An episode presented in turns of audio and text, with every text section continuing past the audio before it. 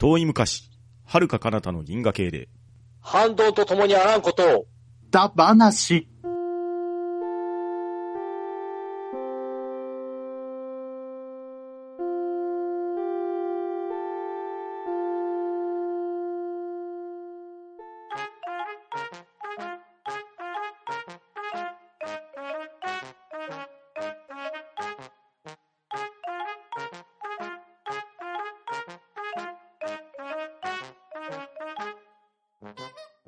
はい、こんばんは。ハンドンダ話始めていきたいと思います。まず、出席取ります。ガーネットさん、はい、ガーネットです。ショコさん、ショコです。よろしくお願いします。とめきちさん、はーい、とめきちです。よろしくお願いします。バットダディさん、はい、バトダディです。よろしくお願いします。そしてパンタンでお送りしますが、今回は素敵なゲストをお迎えしております。まずは、エクセルシオさん。はーい、ダースエクセルシュです。続きましては、ウソータの本棚より、アスラーダさん。はじめまして、よろしくお願いします。はい、今回はこのメンバーで話していくんですけれど、今回はですね、とめきちさんの持ち込み企画です。お、スターウォーズ総選挙ダ話をみんなでやっていこうと思いますので、今日は皆さんよろしくお願いします。よろしくお願いします。よろしくお願ます。イェーイ。やった はい、スターウォーズシリーズ。まあ、これは皆さんご存知ですね。はい。ですね。まあ、ジョージ・ルーカスの構想をもとに、ルーカスフィルムが作成するアメリカ合衆国のスペースオペラというふうにウィキペディアで説明されていますが、もう細かいことは説明無用ですね。えー、今回はですね、ハンドンダ話、もはや名物となりました総選挙企画の一環としまして、大好きなスターウォーズシリーズについて、プレゼンをたくさんしていこうと思いますので、今日は皆さんよろしくお願いします。はいしよろしくお願いしまあはい。そして、スターウォーズといえばですね、三部作構成というのが有名だと思うんですけれど、い。ですね。そこはハンドンダ話も真似していきましょう。ーお、今回はですね、スターウォーズ総選挙三部構成でいきたいと思いますので、なんだっておおー、大。えーこれから3回連続スターウォーズダ話が続きますので、皆さはい。ん覚悟しといてくださいね。はい。はい。ダース・ベイダーが誕生しちゃう。はい、では、第1回目の今回ですけれど、はい。スターウォーズ総選挙ダ話第1部、プリクエルトリロジーとしまして、3つのエピソードを皆さんで語っていきたいと思うんですが、はい。はい。はい。まずエピソード1として、推しエピソードを皆さんに教えていただきたいと思います。はい。こちらはですね、スターウォーズ映画だけではなく、たくさんのスピンオフ作品も作られております。そんな中で自分が好きなエピソードを教えていただきたいんですが、まずはガンネットさんからお願いします。はい。私、ガーネットが、えー、スターウォーズシリーズの中で一番好きなのは、やっぱり、エピソード4です。おー。はい。おもうね、これは私が初めて見た、なんと映画なんですよ。おー。そして初めて見た SF 映画でもあるという作品で、おー確か見たのは幼稚園の頃なんですけど、うんうんうん。はい。そのビデオか、あの LD だったかどっちか忘れたんですけど、もうね、繰り返し繰り返し、一週間のうち何回も見てるぐらい好きな作品で、はい。いいですね。もうね、はい。そうなんです。それぐらい思い入れがある作品なので、やっぱり、ちょっと、6とも悩んだんですけども、やっぱ4かなっていうことで、はい。うんなるほどなるほど。やはり原点ですからね。原点ですからね。うんはい。私の映画の原点って言っても過言ではないです。おはうんそれは外せませんよねい。。はい。うんただ、エピソード4ってなかなかいつ見たかってのが自分記憶ないんですよ。そうですよね。うん見た、うん見たバージョンもね、いろいろありますからそうそうそう。うん、そうそうそう。うんうんわかります。何かしらテレビでやってるんで、うんいつ初めて見たのかっていう記憶ほぼなくて。うん。あれってこんなシーンあったっけっていうのがあるんですよ ありまね。すでよあ、違うわ。これ、これ新しく作られたやつは、いや、とかねね。うんあれ ありますね。なんか違うな、みたいなね。あります、あります。こんなシーン使ってたっけみたいな。ジャバザハットが綺麗になってんな。そうそうそうそう。マスター以降はだいぶ違いますよね。人間だったバッドダディさんん生まれてないっすよね。じゃあもちろん、もちろん、うん生まれてない生まれてないでですね。もちろん、もちろん。ですよね。うんだって自分すらあの映画始まった時生まれてないですからね。そうです。うん。おー。77年ですからね。うんアメリカの公開。そうですね。日本が78年公開ですからね。うん。ああ、うんそっか、じゃあ私もまだか。ああ。基本的には僕ら、僕、まあ、ビデオ、DVD うなんですけんど、うん、世代ですね。はい。そう、もうなんかね、英才教育じゃないんですけど、幼稚園の頃に見せられて、あ映画の世界ってすごいって思って、それから自分で何度も再生を繰り返すとういう、ん。いい教育ですね。低学年の。英才教育。はい、というわけで以上です。はい。はい。はい、ありがとうございます。ありがとうございました。まはい、では続きまして、アスラーダさんの推しエピソードを教えてください。はい。私の推しエピソードは、エピソード2、クローンの攻撃です。おー。おー。でこのエピソードなんですけれども、うん。はいクローントルーパーの出現と、あと、ボバフェットの登場とかですうね、ん。様々なところで、あの、旧三部作につながるんですけれども、うん。う。うんん当時一番衝撃だったのがですね、ジェダイの死なんですよ。はい、うんはい。はい、はい、はい。これ、えーえー物語の最終、最後の、最終、えー終盤ですね、終盤で、ジオノーシスという場所で、時代軍団とうん。分離主義者のドロイドたちの激しい戦いがあるんですけれども、うんありましたうね。うん。ここでですね、二人のジェダイが命を落とすんですよ。うん。その中の一人が、えードゥーク伯爵に奇襲を仕掛けるんですけれども、うん護衛にいた賞、えー賞金がき、賞金稼ぎのザンゴペットっていうキャラクターにですね、うん。はい、あっさり胸を打ち抜かれて倒されてしまうんですよ。うん。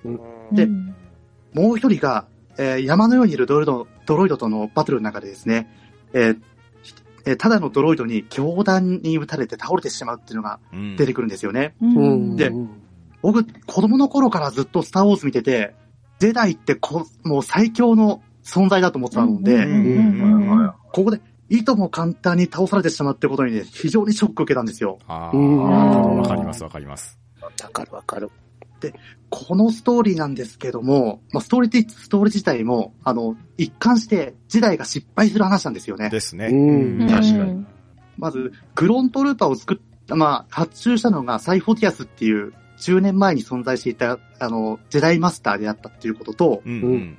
あとですね、この、えー、まあ、クロントルーパー、これを、ジョーダが自ら使ってしまうっていうところ、う。ん。はい、はい、はい。このふ二つがですね、あの、まあ、ジェダイって最強の存在でも、あの、なんでもなくて、失敗も繰り返す、なんだろうな、危うい存在なんだっていうのを自分の中で、まあ、確立してしまったんですようん。ね。うん。うん。あそう、最強の存在のジェダイが、まあ、三国志でいうところの、ただの武将なんだって思っちゃったのが、あこのシリーズはい、はい、はい、はい。そうね。このシリーズにと、を見た中で一番心に残ったのがそこなんですよね。うん。でうんまあ、このストーリー自体は、まあ、非常にですね、あの、惑星神野っていうところで、クローン兵士が対立組んで成立するシーンがあったりとか、うん。旧、うんえ旧三部作と繋がったっていう感じがあって非常に感動するんですけども、う。うんん。もう、この時代が間違いを犯すっていうことによって、もう自分の中のスターウォーズがひっくり返ったっていう感じがあってですね、う。うんん非常に心に残ったんですよ。わかりますうね。ん。まあでも、この物語自体も非常にテンポが良くてですね、エピソード5と同じで、危機を出してまた危機っていう構成がずっと続いてるんで、うん。うん。非常に楽しめる作品なんですけども、ね、アナキンとパドメのね、突然始まるはいラブシーンによって、ちょっとあの上がったテンションが下がって、上がったテンションが下がってってい う、まあ、その連続ちょっと疲れちゃうっていう作品でもあるんですけども、あの、設定を知れば知るほど味が出るっていう、それでですね、このエピソード2が僕の中で一番おすすめなんですよね。うん。なるほど。というわけで、えーエピソード2を今回押させていただくんですけれども、はい。この、実はですね、この、すさっきジェダイが二人死んでしまったって話をしたんですが、うん。うん。うんこのジェダイの死についても、後からですね、設定が加えられてるのをご存知でしょうか？ほうほこの二人のジェダイ、なんでこの二人だけが死んでしまったのかっていうと、この二人、あの、実は外交役として非常に有能なジェダイだったんですよ。うんですので、剣術はいまいちだった。あの、2万っていう、あの、まあ、なんですかね、この剣術の型があるんですけれども、うん。うんこれがですね、うん。攻撃も防御もバランスよく行えるんですけれども、ただ、あの、突出したところがないっていう、そういう剣技なんですよね。うん。で、そういう剣技を扱うキャラクターだったんで、あの、ドロイドとの、あの、乱戦には弱かったんだっていうのと、あの、うん。ブラスターでの攻撃には耐えられなかったっていうのが後から加わってですね、あー。うん。えもう、そういうですね、もうこの後付け設定までも楽しめる、えーそういった作品になっております。というわけでう、ん今回エピソード2を押させていただきました。はい、ありがとうございます。はーい。はいありがあとうございりがとうございます。ます。では続きまして、ショコさんの推しエピソードを教えてください。はい、濃い味の後の薄味いきます。自分の推しは、エピソード3のシスの復讐で、はいはい、なんですけど、まあ、エピソード1で、あの、純粋で可愛かったアナキンが、2ぐらいでもう目つきが悪くなっちゃって、ね。えーエピソ。ード3でなんかとうとう不良になっちゃうみたいな感じで、うん。ないですか。はいはい。で、その、なんだろう、エピソード3の時に、あの、ファドメ？うん。うん。がちょっと心配になりすぎちゃって、ちょっと悪夢見ちゃって、だんだん、なんかね、パルパティーンになんかそそのかされちゃって、うん ベーダーになっていくみたいな、うんこの、心の葛藤ですか？あそこが、はい。うん、とってもなんか寂しいなっていうか、ううんんうんうん。いいなと思って。うんで、まあ、ね、最後、オビアンとね、戦って、う。うんん。その、ね、アナキン、足切られちゃって、はいはい。う。うんん、最後、オビアンに、本当の弟だと思ったのにっていう時に、うん俺は泣いたんですよ。うん。泣けますね。わかりますよわかります何回見ても泣くんすよね。うんうんそうそう。愛していたって、あそこもうたまらないんですよね。うんですです。で、その後に、ね、医療施設に入って、そうですね。あの、衝撃的なシーンが、うん。うん。ベイダーがうん誕生っていうことで、やっぱ、うん、エピソードで一番、あれなのかな、濃いとこなのかなと思って。ですうね。あそこで、あの、ヘルメットを被るところで、あの、帝国のテーマ曲が、うっすらどんどうんん音が大きくなっていくところがまたたまらないですよね。うんうんそうなんですよね。うんちょっと、そうそう、アナキンがね、時々悪いことを考えると、あの、BGM が時々ね、薄くかかったりすると、そうそうそうそうそう。いいですよね。うん影がちらついてるんですよね。そうそうそうそう。いや、本当に。なんで、うんはい。一番好きなのは、エピソード3っていうことで、はい。はい、ありがとうございます。ありがとうございはい、あますりが。とうございます。では続きまして、とめきちさんの推しエピソードを教えてください。はい、私の推しエピソードは、えー、テレビドラマシリーズ、マンダロリアンでございます。おおー 新しいのが。最新のが来ました。最新ですね。このマンダロリアンというシリーズは2019年の11月からあのディズニープラスの方で配信されているドラマシリーズですね。はいん。で、このシリーズはあのスターウォーズの世界を舞台としていて、ジェダイの帰還から5年後、で、あとフォースの覚醒から25年前の話なんですね。うーん。はい。で、帝国が崩壊して、あの、フォース、ファーストオーダーが出現する間の間に、あの、共和国の、あの、行き届かないところで活動している、あの、マンダロリアンのガンファイターを描いているドラマシリーズですおね。ーはいうんで、マンダロリアンの組織の中に、あの、いるんですけど、彼の名前を語られることはほぼないんですね。うほうほうほう。んうん。大体の、あの、賞金稼ぎとかには、あの、マンダーとか言われるんですけど、彼の名前は言われることがないんですね。で、彼もあの、ボバフェットのようなあの、ヘルメット、賞金稼ぎの。はい。うんあれをずーっと被ってて、あの、顔を晒すこともないんで、表情も全く見えない。ええんで、その彼が、あの、ある任務を受けて、あの、ザ・チャイルドという生命体と出会うんですね。う。うんんうんで、このザ・チャイルド、姿を見たら、もう、スター・ウォーズファンはかなり驚く生命体なんですね。ですようん。ね。うんですよね。ですで これがズ爆、売れですよ。尊いって感じですからね。つぶらな瞳が尊い。うん。で、このエピソードエピソードが一個一個ちゃんと独立してて、どれ見ても大丈夫ですし、その、すごく、おもう話も西部劇チックなんですね。うん。うん、賞金稼ぎですから。あと、たまらないと言ったら、あの、ジャンゴフェット、ボバフェット好きだったらもう、この、うおここ来たっていうシーンがあるんで、う本当にスターウォーズファンにはおすすめするドラマシリーズでございます。お。はい、以上、マンダロリアンでございました。はい、ありがとうございます。ありがとうございありがとうございます。ありがとうございました。はい。では、続きまして、私の推しエピソードは、これはガンネットさんと一緒ですね。スターウォーズエピソード4、新たなる希望ですね。おうんー。まあ、エピソード4とかついてなかった時期だと思うんですけどね、多分。そうですね。もう本当にスターウォーズでしたもんね。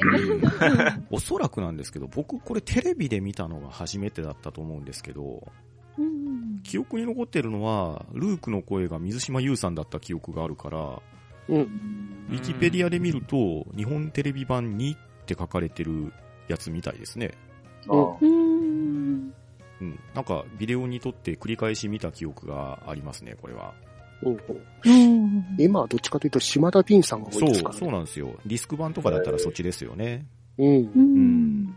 確かにテレビのイメージだと水島優さんだったっすそうねなんですよ。うん。まあ、それで、この話をね、するにあたって、まあ、たまたまなんですけれど、お正月に奥さんの実家に車で行って、で、その道中に DVD を流しながら見てたんですけど、うん。まあ、ちょうどいい時間なんですよ。はいはいはい。もう最近のね、2時間以上とか、あの、なんでしょうね。あー3時間近い、あの、長丁場じゃないんですよ。うんもうあの、121分でぴったり終わってくれるっていう、なるほ もう出発して着く頃には、ね、みんなが勲章をもらってっていうようなシーンで 到着できるいつものあのエンディングでうんそうなんですよ。しかも。ちゃんと終わるっすからね。そうなんですよ。うんうんうんもうこの一本でね、もう満喫できるっていう、この手軽さ、もうスターウォーズを知るには、もうこれですよっていう、もうそういう意味でね、このやっぱりエピソード4はね、見るべき映画だなと、うんもうつくづく思いましたね。ですね。うん。そう。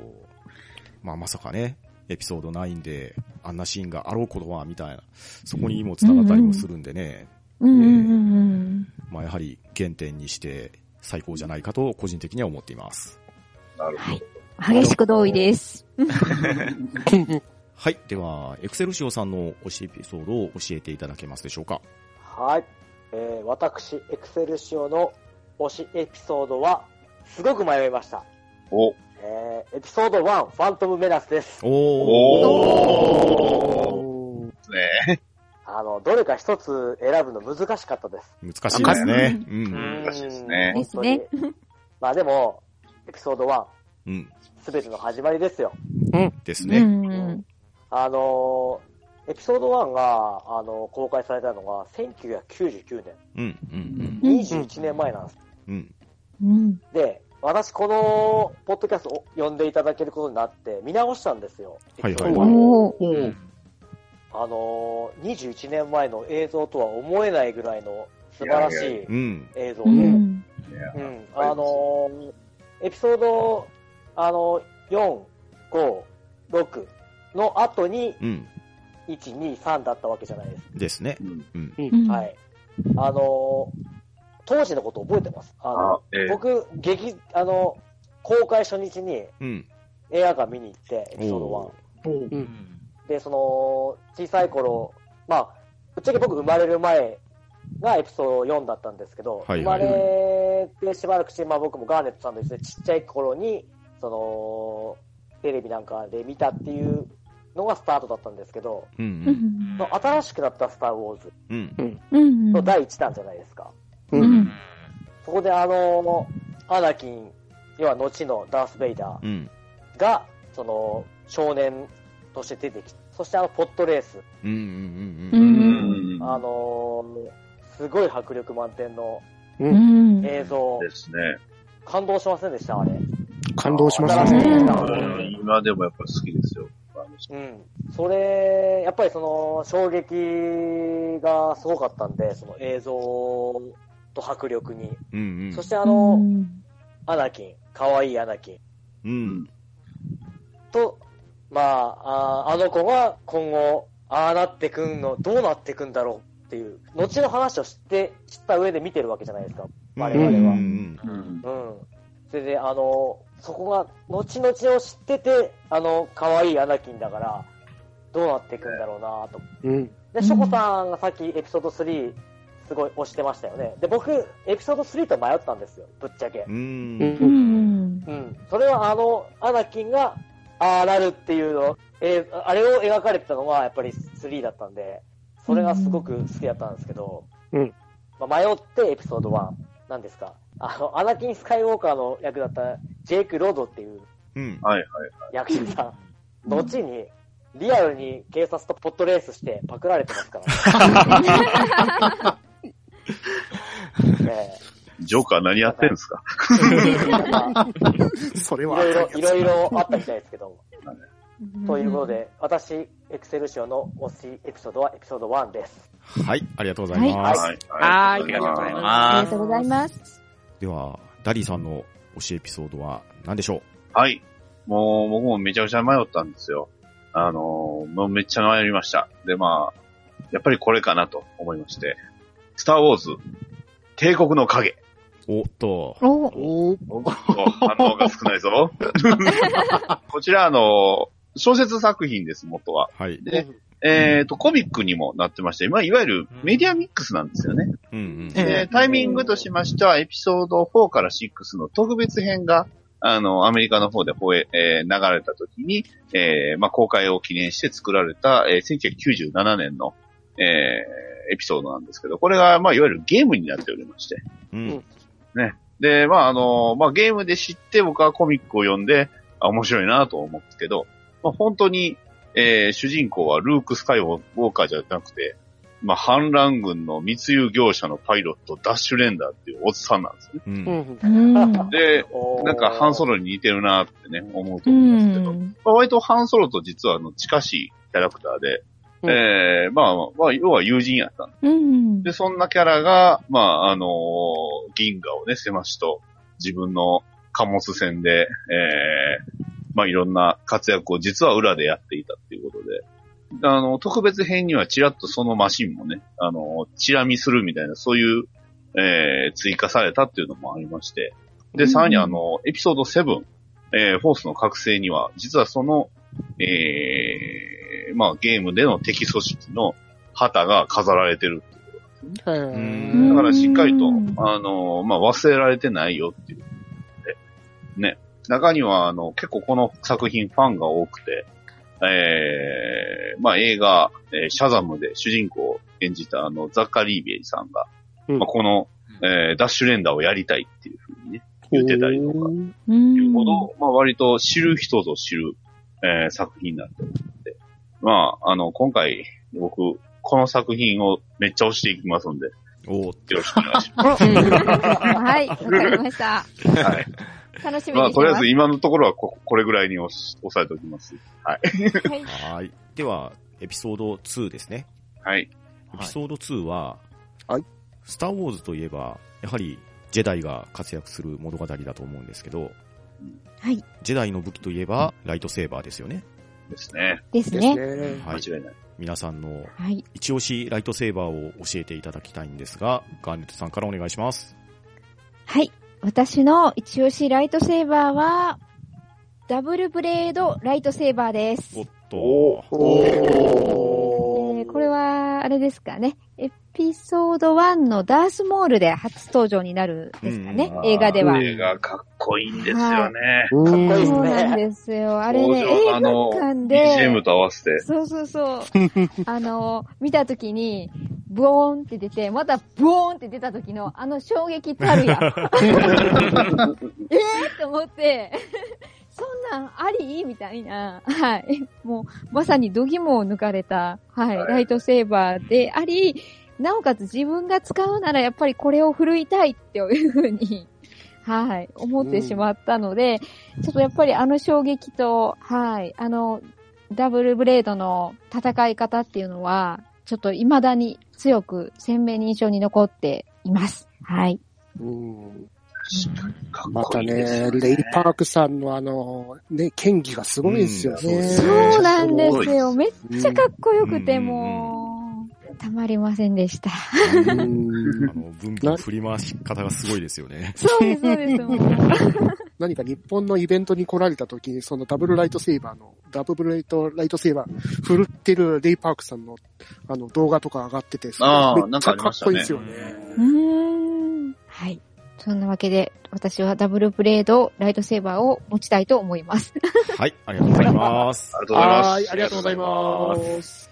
はい、では続きまして、アスラーダさんの推しライトセーバーは誰のでしょはい。私の推しライトセーバーは、ドゥーク伯爵が使っていた、カーブヒルトライトセーバーです。うおー。おかっこいいっすよね。確かにかわいい。かっこいい上にあれ、機能的なんですよね。おあの、名前が、カーブ、カーブルヒルトってあの、湾曲したグリップって意味なんですけれども、うーん。これがうん非常に握りやすく作られていて、正確な突きと、手首のスナップが効くので、変則的な斬撃が出せるっていう、そういうライトセーバーなんです。ううんんで、これ、特徴的なのが、片手で持てるんですよね。うん。ですので、えーざ素早い斬撃をしながらも、もう一歩の手でフォースが使えるんですよ。うん。う。うんん。ですので、セーバー同士の戦いでは非常に有利なんです。うん。ただ、、これ弱点がありまして、ブラスターを弾き返しづらいっていうのが弱点なんですよ。ああ。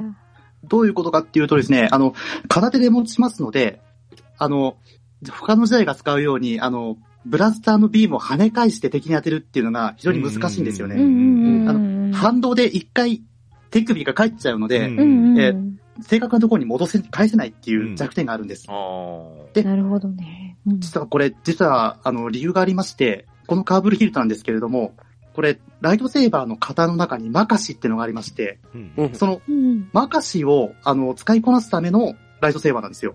うんおーこのマカシっていうのはどういうようなものが、まあのもどういう権利なのかっていうと、あの、手首のスナップを効かせて、あの、ブンブン、あの、うんライトセーバーを振り回しながら戦うっていう、えうんうん戦戦法を取るんですけれども、これはね、作られた時に、あの、時代を乗せて歴史の中でも古い時代に作られたので、ブラスター戦を想定してないんですよ。うん。ああ、なるほど。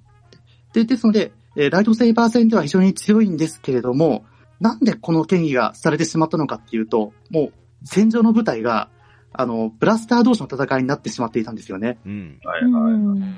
で、えーえージェダイとしてはもう、あの、シスは滅んだものとして考えていたので、ライトセーバー同士で殺し合うっていうのを全然想定してなかったんですよ。うんうん。うんうんですので、このエピソード1からの時代では、この、えーマカシを使う、えー剣士っていうのは非常に少なかったんですよね。う。うんんそれで、まあ、それがあったせいで、あの、エピソード2の本編見るように、あの、ソレスの使い手、あの、究極の防御ですね。防御の使い手のオビワンと、最強の、えー攻撃の方であるシエンを使うアナキン。これが、二人で戦っても、あの、圧倒できないんですよね。重学尺をう。うんんそういうですね、もうこの、なんでこの武器を使っているのかっていうのがはっきりしてるキャラクターっていうのがですね、非常に私好きでですね、うんう。んえこういう、あの、なんですかね、まあ、こういう設定があったからこそ、なんか説得力があるっていうのが、まあ、たまらなく好きなわけで、というわけでですね、あの、ちょっと、ちょっとまとめ方がちょっと下手くそなんですけども、すいません。えっと、僕の推しライトセーバーはこの、カーブルヒルト型のライトセーバーです。はい。ありがとうございます。ありがとうございましあた。いやー、熱いプレゼンですうんね。ですねですね。すごい、もう、固有名詞がめちゃくちゃ出てきて。うんうん濃い。はい。さすがのアスラーダさんのプレゼンでした。ですね。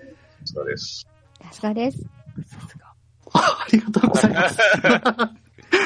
はい。では、ショコさんの推しライトセーバーは誰のでしょう？はい。自分の推しは、ガーネットさんと丸かぶりなんですけど、仲間、ショコさん。ダースモールのダブルブレードですか？おー。はい。はい。やっぱあれ、かっこいいですよね。うんねえ。もう、まあ、両手コンみたいな感じで。うん。まあ、攻撃も守備もいいしう、んううんん。オビワンとクワイガうんン、ね、二人、あの二人に相手に、そこまで戦えるんだから、うん。ああ、うんきっと使いやすいんだろうなって。うん。それで自分は、はい。自分の推しのライトセーバーは、はい。ダースモールが使ってるダブルブレードでした。はい、ありがとうございます。ありがとうございます。ありがとうございあります。がとうございます。では、とめきちさんの推しライトセーバーは誰のでしょはい。えー、ダブルブレードライトセーバーだともう被りまくるんで、2番手いきます。はい。えー、えー、ファーストオーダーエージェント、連騎士団マスター、回路練習をしているお、クロスガードライトセーバーでございます。出たおーはい、こちらのライトセーバー、あの、十字型に、あの、セーバーが出てるやつですううんね。うんうん。それで、また、その、カイロレーンのライトセーバーっていうのが、あの、ひび割れた赤いカイバークリスタルを使ってるせいで、プラズマの刃の形がめっちゃ不安定でブンブンしてるんですよね。うんうんうんそうですね。うんうん。それがまたその不安定な感じがまたかっこいいんですよね。うん。うん。なるほうん。普通のライトセーバーだったらそんな音出ないのに、彼が持ってる時はすごい、うなぎのような音を出て、ま、うんかっこいいし、その短い刃もかっこいいし、ただ、うんちょっと握りづらいんじゃねえかなとは思うんですけど。ブンブン振りバスはちょっと辛いかなっていう件だけど、まあ、かっこいいのでよしということで、はい。クロスガード、ライトセーバーを押していきたいと思います。はい、ありがとうございますあ。りがとうございありがとうございまますはい、では続きまして、私の推しライトセーバーですけれど、これどう説明したらいいんですかね？だ、誰々のとかでもいいんですかオビワン・ケノービのおはい。3本目のやつ。さっきのビーブンのやつだ。サンケノービー まあ、言ってもエピソード4ですからね、これ。うん まあ、円筒系のライトセーバーで、青い刃が出る、まあ、スタンダードうなんライトセーバーなんですけど、はい。光源が出るところの、ちょっとしたくびれがあるんですよね。うんそこの部分がね、なかなかおしゃれなんですよ。ちょっと画像を貼ってみたんですけれど、この円筒形のところですね、グリップの部分は銀色と黒のパーツで、うんそして一部金色のね、細いパーツがあるんですよね。うん。で、その先の部分からもう一個銀色のパーツがあって、青い刃が出てライトセーバーになるってやつなんですけど、それまで持ってた、いわゆるエピソード1、2、3で、オビワンが持ってたのは、もっとシンプルな円筒系のライトセーバーだったんですよ。で、まあそれが、まあね、たくさん落とすんですよね、オビワンは。はい。よくで、その結果、まあこの3本目にたどり着いたっていうところで、さすがにちょっと何を思ったんでしょうね。あの、少し形を変えて持ったんでしょうか。まあ詳しい話はよくわかんないですけど、この3本目の特徴あるライトセーバーが一押しです。はいうんはい、ありがとうございます。ございます。最後の一本ですからね、帯はね。そうですよ。そうですよ。最後の一本ですよ。落とした数の毛道日はもっとあるんですけど。ね。確かに。はい。では、エクセルシオさんの推しライトセーバーは誰のでしょはい。えー、私、エクセルシオの推しライトセーバーは、これもすごく迷いました。ダースモールの、あのーダブルブレードもかっこいいんですけど、ううん。はい。私の推しは、カイロレンのクロスガードライトセーバーです。なるほど。た これはね、何がかっこいいかっていうと、音なんです。う。うんん。もう、あの、ライトセーバーのブーンっていうっていう音より、なんかバチバチバチバチバチバチっていう、すごく恐ろしい感じがするんですよね。うんあのですねうん。あれが、やっぱりなんか、なんていうかな、怖さを醸し出してるっていうか、あとやっぱり、あの、十字架上なんで強いですよね。ですね戦闘能力う。うんん。あと、あの、やっぱり、あの、横に出てる分、あれ、あれも攻撃に使えますからね。うん。ガードにも使え、ガードにも使えるし。う。うんんあのーまあ、被っちゃいましたけど、やっぱ、クロスガードライトセーバーが推しです。うんはい。はい。ありがとうございます。はありがとうございますありがとうございましまった。ベースウィンドウの方にしとけばよかった。いやいやいやいや。はい。では、バットディさんの推しライトセーバーは誰のでしょはい。えー、まあ正直言いますと、帝国の影にはね、あの、ジュダイ、あの、ジェジェダイがまともに出てきませんので、えー私が、えー推しのライトセーバーは、こちら、画像貼りました。えースターウォーズ、フォース・アンリーシュドより、えーギャレン・マレックこと、スターキラーのライトセーバお、ー。はい、今貼りました。このはい横のこれかっこよくないですか？かっこいい。うんそう。これ何ですか？お？これ、あの、いわゆる、これもゲームです。あの、ゲームの、スターウォーズのゲーム、スターウォーズ、フォース・アンリーシュドっていうのは、うんプレイステーション2とか、もういろんなやつで出てるんですけど、うん。えーその主人公が最初、シスなんですよ。うん。うんうんまあ、というか、あの、えっ、と、ダース・ベイダーの弟子です。うんなんですけど、途中から、あの、まあ、ジェダイとして戦うときに、うんうんえーまあ、緑色のライトセーバーを使ったり、最終的には青のライトセーバーを使ったりすうんる。で、またこのね、主人公が、まあ自分がし、まあ主人公を使ってるからなんですけど、まあ強い強い。ほうほう。うん。えー、剣術の方は、えー基本は支援。まあいわゆるフォーム5っていうね、あのーまあよく言う、えー、まあダース・ベイダー使う方なんですけど、うんうんさらに、フォームし、えーソレス、えーフォーム3も使えますし、えーもちろんね、えーなんとあの一番強いと言われる、えーフォーム7、これも使いこなせるっていうことで、ほうほう。うん。で、あの、このライトセーバーをどうやって持つかっていうと、うんうん。逆手に持つんですよね。ほ逆手に持って、くるんくるんって回しながら、左手で Force Lightning を打ったり、フォースで、えあー。ー敵を吹き飛ばしたりとか、とにかくめちゃくちゃ、スターウォーズでできる、まあ、ジェダイができ、ジェダイができることは全部できるっておー。うんそうですよ。で、剣撃もまあ、切り、切り替えはできないんですけど、基本的にはシエン。で、うんえー、状況によ応じてソレスとジュヨーっていうのを使うっていうね。うんうんまあ、これアスラーダさんしかわからないかもしれないですけど。いやいやいや。で、そうですよ。需要っていうと使うん、あの、もう彼だくらいですよね。あの、ジュダイマスターしか使えないっていうね、言われる、うんじあの、需要、需要を使うことができる。うんまあ、ただこのデザインも若干かっこいいんですよね。うんうんだからまあ、えーこのライトセーバーが、ただ、あの、ゲームだといろいろ強化したりできるんでね。色も変えれるんですよ、まあ自由に。まあ、あのー基本的には赤。で、途中から緑。で、最終的には、えー水色ということになりますので、まうんあ、あのー本当にこの、あの、ゲームは、ぜひ、可能であればやってほしいゲームですね。ストーリーも面白いです。うんうんこう賞をもらってたぐらいなのかな？えすごいいいストーリーなので、あの、 Force Unleashed おすすめです。はい、ありがとうございます。はい、ありがとうございます。はいありがとうございます。いいの持ってきましたね、本当。はい、どんどん話が濃くなっていますが、続きましては、エピソード3、推しマシンですね。はい。はい、スターウォーズにはたくさんのマシンが出てきます。その中で自分が一押しのマシンを教えていただきたいのですが、まずはガーネットさんからお願いします。はい。私の一押しのマシンは、なんといっても、えー、ミレニアムファルコン号です。おー。はい。もうね、これ私が初めて好きになった宇宙船なんですけどもうん、うんデザインがドストライクなんですよね。こう、円形の平べったいあの形が、こう、なんて言ったらいいのか、こう、バランスというか、はい。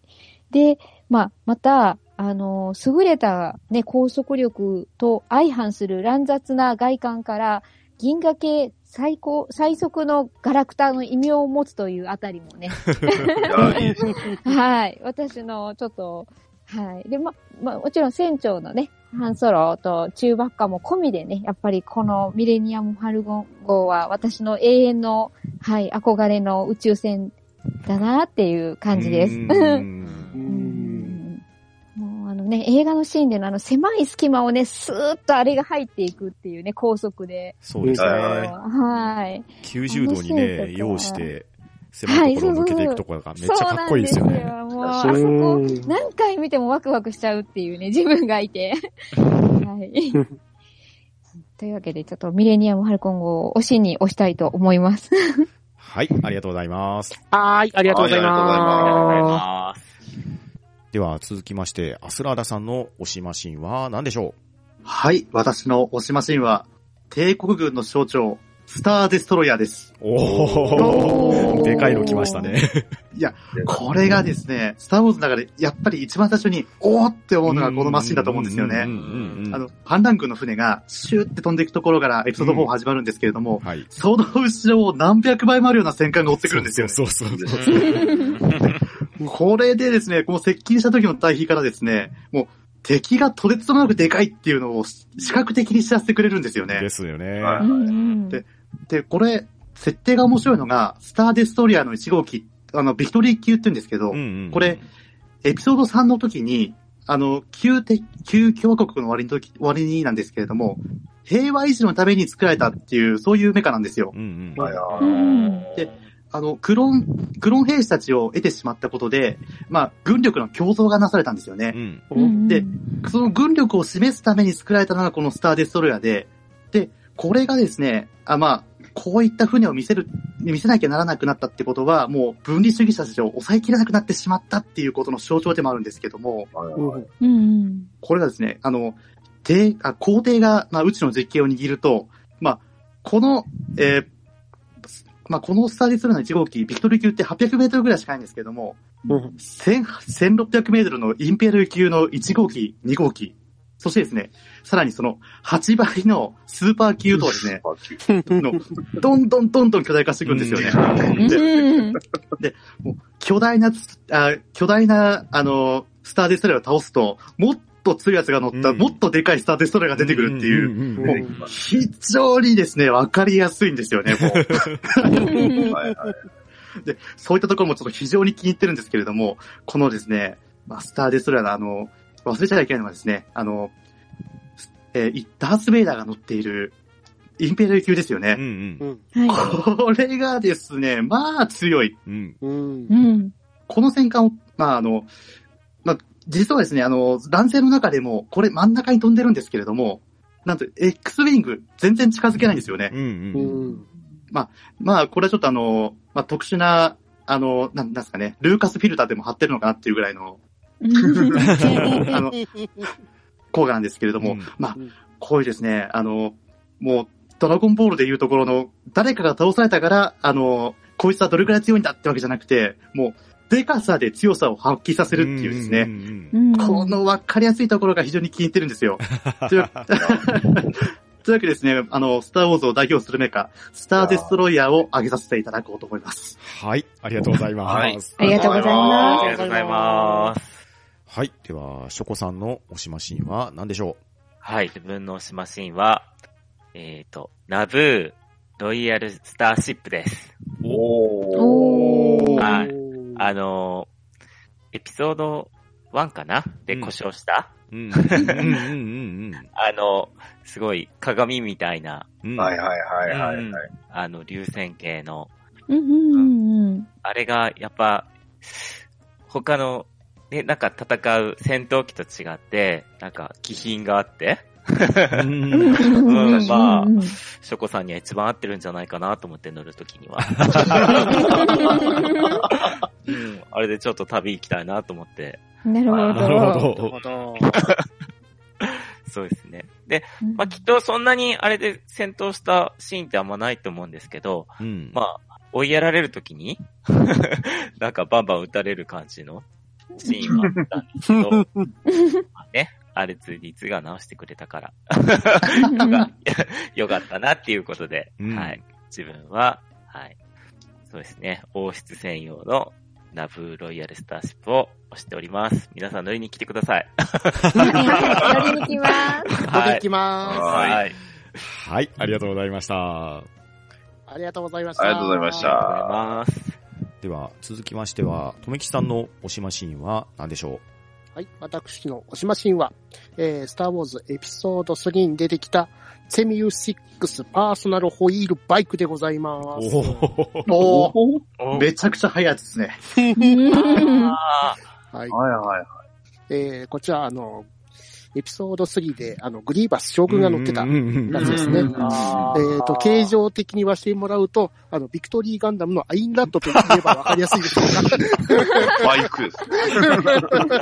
か。わかりやすいかな。わかりやすい。うんうんうんまあ、これがまたね、本当乗りたい感じなんですよね。うんうんうん。わかります。うん、あんまり強いイメージはないけど、これにまたあのタイヤに足も生えてて、足でジャンプすることもできるからまたいいですようね。ん形状もかっこいいし、たまらないモービルでございますね。ですよね。はーい。が崖とか登れちゃいそうですもんね。ザクザクザクザクってこいけますし、足もあるから歩けますしね。う。ね四つ足ありますからね。完全にビクトリーガンダムですよ。どっちが先かな？いやーかっこいい。うんかっこいい。確かにかっこいい。喋ってたら下噛むんじゃないガタガタしそう。相当の振動を覚悟しないといけませんね。喋れない。はい。私の推しモービルは、セミュー6パーソナルホイールバイクでございました。ありがとうございました。はい。ありがとうございますありが。とうございました。はい。では続きまして、私の推しマシンですけど、みんな言うかなと思ったんですけど、意外と残ってたんで、X ウィングですね。おおー。わかります。X ウィングはわかりますね。うん間違いない。うん、もう、かっこいいのが間違いないじゃないですか。はい。うんねあの可変翼といい。はい。あとね、もうこれ、何十年前のデザインですか。もう今でも通用するかっこよさですよ。いやー全然いけますよ。ねうんそれで、X ウィングって、まあ歴史を紐解くとですね、まあ古い機体なんで、いろいろ回収されたりしながら乗り継がれていってるわけなんですけど、はい。これのですね、えエピソード789で、ポーダメロンって出てくるじゃないですか。はいはいはい。うんあの人の黒とオレンジのカラーリングのブーステッド X ウィングっていうのがやたらかっこいいんですよ。かっこいい。このカラーリングはね、すごいですね。で、説明読むと、なんかステルス機能を上げてますとか書いてて、もうなんかね、たまらない設定なんですよね。うんうんで、X ウィングのね、思い出なんですけど、まあ当然、映画で見てかっこいいっていうのは、まああるんですけど、うんうんプラモ京志郎に出てきたんですよ。え X ウィングそうですか。えねプラモ合宿とかいうのをね、開く話があってですね。で主人公のシロー君はコアブースターに乗って、で、仇役の山根ってやつが X ウィングに乗って出てくるんですね。で、当時そんなに僕、スターウォーズ詳しくなかったから、あ、こういうやつが出てくるんだっていうので、非常に印象に残ってる戦闘機でですね。で、映画で見たらやっぱかっこいいじゃないですか。はい。ねで、しかもね、まあ、ちょっと話はずれますけど、この時のプラモ京志郎のコミックボンボンの時のエピソードがやたらいい話で、まあ結局、山根くんは X ウィングに乗ってたんですけど、シローのコアブースターにやられちゃうんですよ。うん。もやられてしまって、負けた腹いせに、プラモデルを投げつけてぶっ壊そうとするんですけど、うわうわうわ。う、ダメダメダメダメ。うんそうそうそう、やっちゃダメですよ、そんなこと。はい。うんそれをね、富田さんっていう男前な人がいるんですけど、その人が、まあ止めてくれるんですよ、やめろって。うん。でうんその時に、この山根くんとシローは、差しで勝負してたんじゃなくて、3対3のバトルをしてたんですけど、うんこの山根くんのね、仲間2人は早々にやられるんですよ。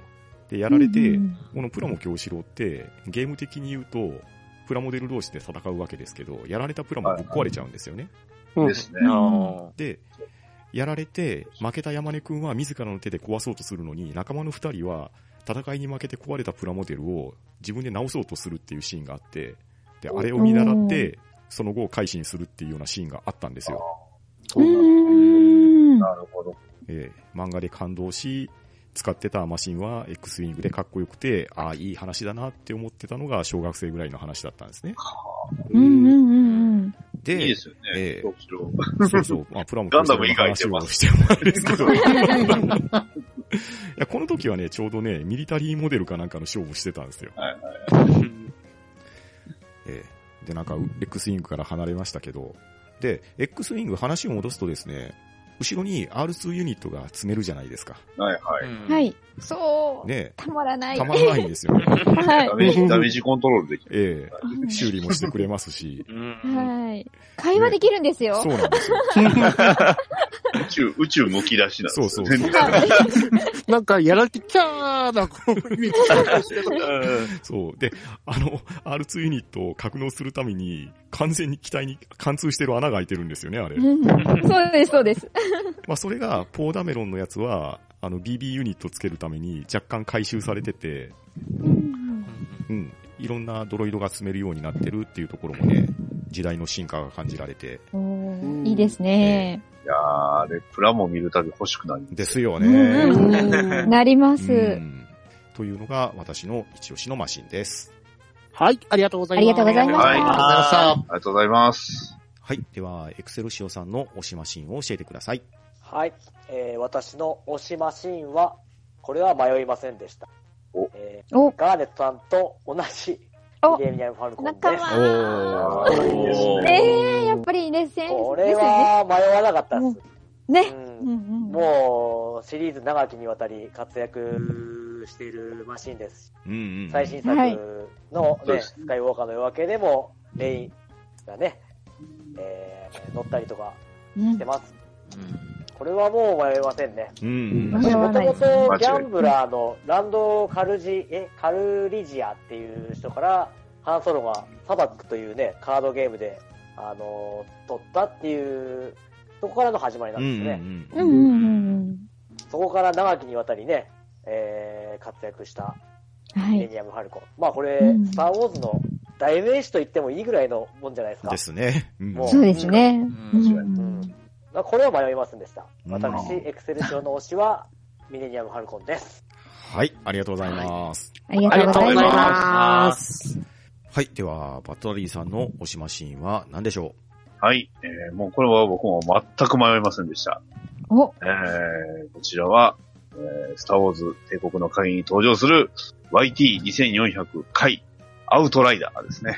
おー。はい、えー画像貼らないと話にならないので。はい。画像を待っております、現在。わからない、わからない。わからないはい、こちら、アウトライダー。ね、皆さん見たことありません？これ。あの、ぶっちゃけプレミアムファルコンによく似てます。うん。うんはい。で、速度は速いです、かなり。ほうほう。はい。で、武器は、あの、この裏側、上下にね、裏側に、えーついてるビームが2門と、えっ、と、ミサイルが2つということなんで、えーぶっちゃけ、ほぼほぼ、ミレミミレニアムファルコンです、これ。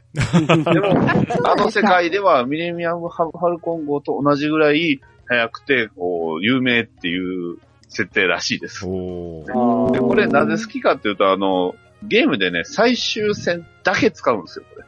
ほうほう。最終ステージだけこれを使うんですけど、まあ、これがね、今までそのゲームでやってた操作と、操作がガラッと変わるんです。